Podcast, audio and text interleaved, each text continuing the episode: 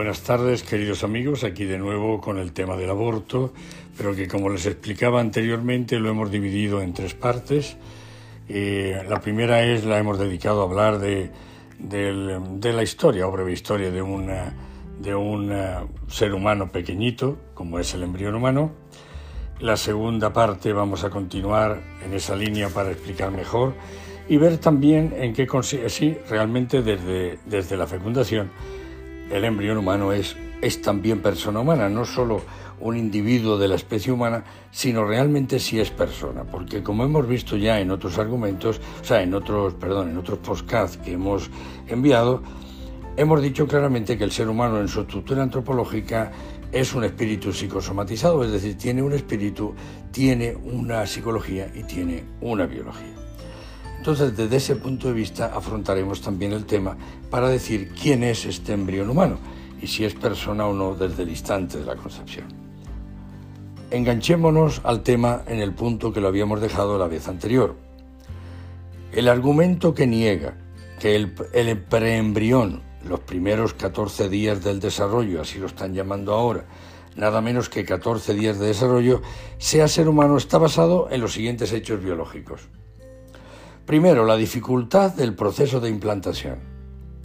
Es verdad que hay, pero esto es por naturaleza, si ustedes piensen que para que un solo espermatozoide fecunde un solo óvulo, la mujer dispone hasta de 8 hacia 3 en 7 uno madura, y ese es el que va a ser fecundado. Y, y en un acto sexual podríamos encontrar hasta 260 millones de espermios y mucho más. Todo esto para que un solo espermio fecunde eh, un óvulo. Entonces no tiene que resultarnos extraño que en esta abundante riqueza de la naturaleza humana, para que la originalidad de cada uno sea realmente original, que eh, nos digan los científicos hoy del mundo, y, seguramente los obstetras han recogido estas notas y, y las han unido, que del total de los embarazos del mundo solo el 20% va adelante. Y en ese 20% que va adelante, pues seguramente em, ahí dentro estarían los abortos actuales que estamos provocando en el mundo. Luego hay una dificultad del proceso de implantación. No voy a entrar ahora porque es un tema que por sí mismo sería largo de explicar. El punto 2 es que el preembrión se encuentra en estado de dependencia genética. Ya hemos visto, por ejemplo, en un ejemplo que hemos tratado hace un momento, cómo la hormona T4 sea tan indispensable para, para la la formación o la expresión del sistema nervioso en el embrión humano. El, preembrión o el embrión depende, con, pues, pues como sucede con todas las especies, depende de la madre, está dentro de ella, pero claro, no es, es otro organismo, es distinto. Tiene un, un DNA distinto, tiene un grupo de sangre incluso distinto, es distinto de la madre. El tercero es las células del preembrión poseen plena capacidad de desarrollo. Son totipotenciales debido a que no están diferenciadas todavía y son capaces de desarrollarse tanto como células fetales como extraembrionales, dependiendo de información externa, de tal manera que no todas las células se convierten en el embrión. Se plantea a su vez la cuestión de si las células totipotentes del embrión pueden ser manipuladas ya que puede ocurrir que no tengan aún definido su destino en cuanto a ser precursoras del, del embrioblasto, que formarán las células de la masa interna o del trofoblasto, en el caso de la placenta, ¿verdad? Y asimismo las células de la masa interna, unas dan lugar al epiflasto y, y estas al disco embrionario o embrión propio. La pregunta que se nos hace es el embrión de un ser humano desde la fecundación ¿Es un ser humano? Sí, puesto que un hombre y una mujer solo pueden concebir un ser humano. Sí, dado que el patrimonio genético humano único de esa persona se determina en ese preciso momento. Si el ser humano no comienza con la fecundación, entonces no comienza nunca. Pues ¿de dónde le viene entonces toda la nueva información? La misma expresión bebé probeta reconoce la existencia de un ser humano, un bebé desde la fecundación aunque haya sido concebido externamente en una probeta, se van a necesitar siempre un óvulo femenino y un espermatozoide masculino. Dos óvulos juntos son nada, Y dos espermios juntos tampoco. Son vida humana, pero no la vida de un nuevo ser humano. Por otro lado, cuando se dice el embrión humano es, es persona, bueno, yo les hago esta pregunta. ¿Se han encontrado alguna vez con un hombre que no sea una persona? Los únicos hombres en la historia a los que no se les ha considerado personas han sido los esclavos. Si hay algunos seres humanos a los que no, se les considera personas, ¿en qué sociedad estamos? Es verdad que la Declaración de los Derechos Humanos no habla ni del embrión ni del feto, pero las distintas legislaciones al decidir el tema de aborto a los 16 días, a los 14 días, a los dos meses, o a los 3 o a los 5, nos están diciendo que no todos somos personas con la misma dignidad ni somos personas desde el mismo momento. Aquí hay un hecho muy grave. Hemos pasado de la dignidad ontológica a la dignidad política. Ahora es el Estado quien decide cuándo yo soy persona. Y si no tengo dignidad en el nacer, ¿cómo lo voy a tener en el morir? De esta manera, todos los estados que han establecido el aborto terminan estableciendo la eutanasia. Pensar que el embrión humano es un ser es una cuestión de opinión. El aceptar que la fecundación es el comienzo de un nuevo ser humano no es una cuestión de gusto o de opinión, es una realidad biológica Todas las pruebas científicas van en esa dirección y nada ha podido probar lo contrario. Sinceramente, nadie lo duda.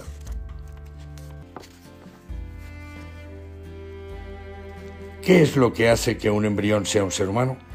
Un ser humano no lo es en función de sus cualidades o de sus capacidades o habilidades, lo es en razón de su naturaleza pertenece a la especie humana, a la familia de los hombres, de todos los hombres como cada uno de nosotros.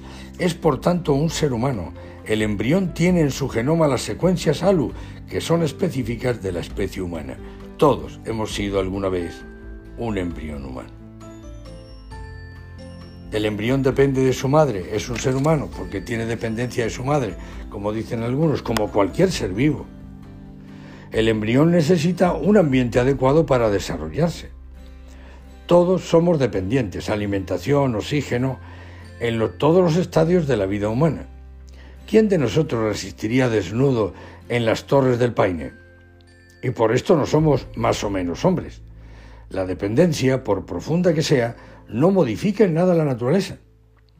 El hecho de estar albergado y alimentado en el cuerpo de su madre no configura al niño en el útero como un elemento del cuerpo de su madre, es diferente en todas sus células.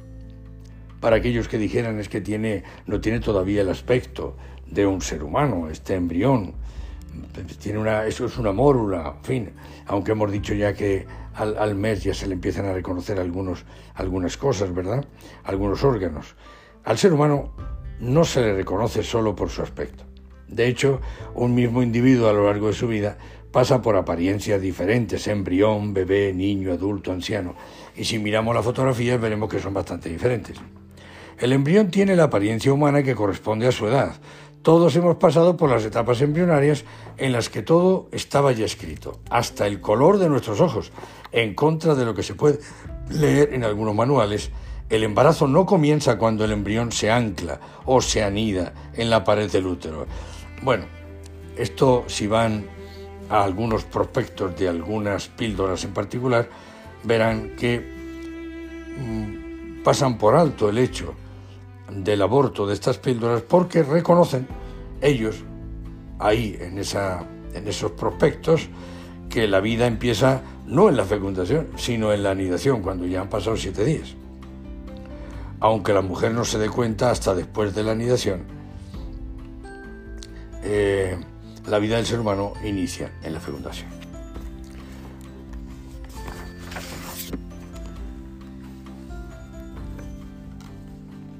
La condición consciente del ser humano, nos dice Fernando Rielo, no acaece con el tiempo ni con el desarrollo o madurez biológicas ni con el cúmulo de experiencias antes bien, la persona humana es un ser consciente, intelectivo, volitivo y libre desde el primer momento de su concepción.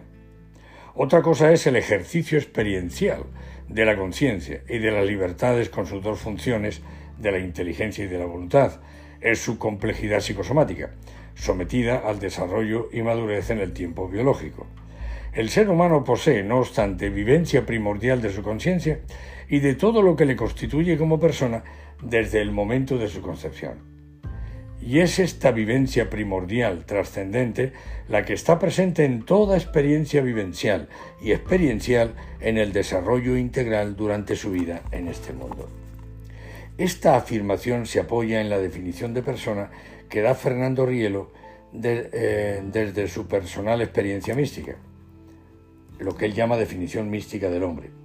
El yo, inhabitado por Dios, nos sigue diciendo Fernando Rielo, contiene en sí estos factores determinantes de unidad mucho antes de las primeras experiencias fácticas que acuden a nuestro recuerdo.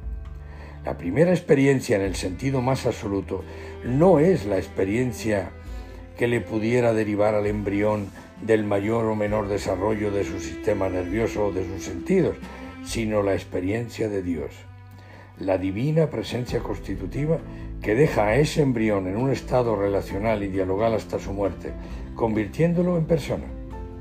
Esta divina presencia constitutiva deja al embrión en un estado de ser, forma de ser y razón de ser, de tal manera que forman su conciencia. Le es inherente al ser humano ser alguien con conciencia de alguien. Ese estado de ser, conciencia de alguien, le acompaña toda su vida. Él sabe, aunque sea balbucientemente, que este mundo no es su hábitat, nuestro yo, genetizado ontológicamente por la divina presencia constitutiva, es antes que nuestra efectiva capacidad del recuerdo, de nuestra memoria, de nuestra imaginación, de nuestros sentimientos, de nuestros afectos y, cómo no, de nuestra cultura, de nuestra educación, de nuestras formas de pensar y de actuar y de nuestros conocimientos científicos. Hay que preguntarse, supuesta mi concepción genética, dice Fernando Rielo, de la metafísica como adviene la persona humana. La respuesta es precisa.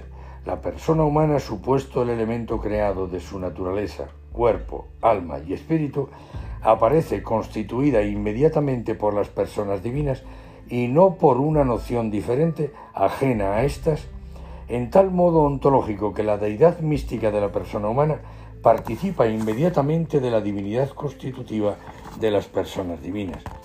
En este sentido, la persona humana no puede ser definida por otra noción diferente.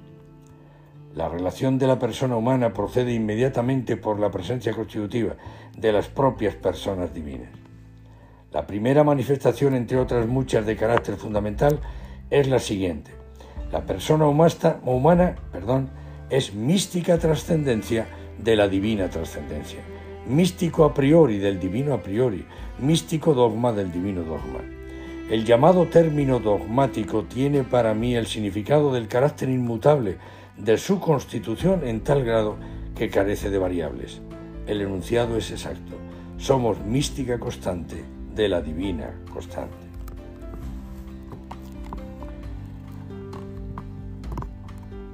Aparece claro entonces que la dignidad humana desde lo experimental, lo cuantificable, esto es, contemplada desde las ciencias de la naturaleza, no puede derivarse de ninguno de los órganos, tejidos, miembros, cualidades o capacidades mayores o menores del cuerpo humano, pero tampoco la podemos derivar en el ámbito experiencial o vivencial de la mayor o menor inteligencia que pudiera llevar a un ser humano a ejercer un rol más elevado en la pirámide del poder en la sociedad, como tampoco la podemos deducir de la riqueza o de la pobreza en que viven los seres humanos. Más allá de ser hombre o mujer, blanco o negro, rico o pobre, intelectual o ignorante. Más allá de cualquier otra cualidad o defecto, los seres humanos tienen todos, sin excepción, la misma dignidad desde el instante mismo de su concepción, por lo que ya hemos dicho anteriormente. Esta dignidad le viene no de aquellos aspectos biológicos, psicológicos o sociales que precisamente diferencian a unos seres humanos de otros, sino de aquellos, de aquello que les es común y constitutivo, su filiación divina y esto desde el instante mismo de su concepción. Muchas gracias una vez más por vuestra paciencia. Terminamos aquí esta segunda parte de este podcast de la historia de un ser humano pequeño y en el próximo ya me meteré con el tema del aborto. Muchas gracias por vuestra infinita paciencia.